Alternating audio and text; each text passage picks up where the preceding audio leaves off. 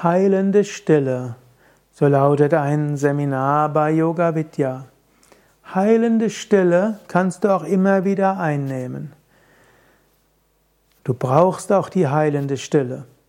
Die schönste heilende Stille ist natürlich, wenn du in einen Ashram gehst und dort an einem Schweigeseminar teilnimmst.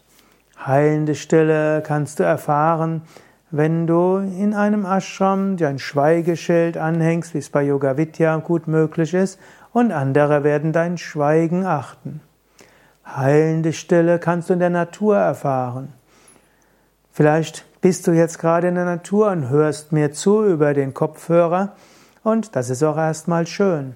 Aber ab und zu mal sei in der Natur ohne Kopfhörer und ohne Musik und ohne Podcast. Heilende Stille kannst du im Gehen erfahren, heilende Stille kannst du im Sitzen erfahren, im Stehen erfahren. Heilende Stille kannst du jeden Morgen erfahren in der Meditation.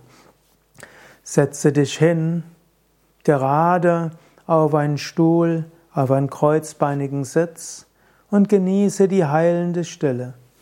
Und selbst wenn du irgendwo so bist, dass es nicht so ruhig ist, Vielleicht Nachbar hört Fernsehen, abends vielleicht, oder dein Partner ist schon aktiv in der Küche oder die Autos sind laut. Du könntest über diese Geräusche hinausgehen und in der Tiefe deines Herzens heilende Stille erfahren.